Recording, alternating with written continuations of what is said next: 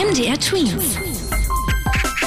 Dein 90 Sekunden Corona-Update. Weihnachten zusammen in der Familie feiern und in der Adventszeit über die Weihnachtsmärkte schlendern. Ja, mehr als jeder zweite Deutsche denkt, dass wegen Corona das dieses Jahr nicht so sein wird.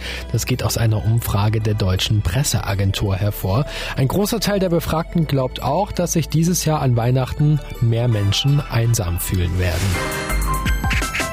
Neben den Wahlen ist auch das Coronavirus weiter in den USA ein großes Thema. Dort gibt es wieder einen neuen Höchststand an Neuinfizierten. Innerhalb der letzten 24 Stunden haben sich dort über 100.000 Menschen neu mit dem Virus angesteckt. Besonders betroffen ist die Region um die Großstadt New York und Kalifornien, dann auch Texas, Florida und die Region um die Stadt Chicago.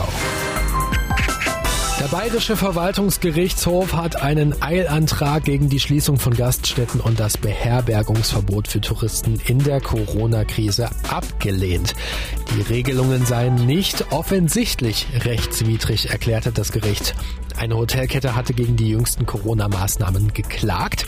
Ein Eilantrag gegen die Maßnahmen, also sozusagen ein Schnellcheck, wurde jetzt also vom Gericht abgelehnt. Allerdings kann jetzt trotzdem noch einmal ganz genau auf die Einschränkungen geschaut werden. Das dauert aber wesentlich länger.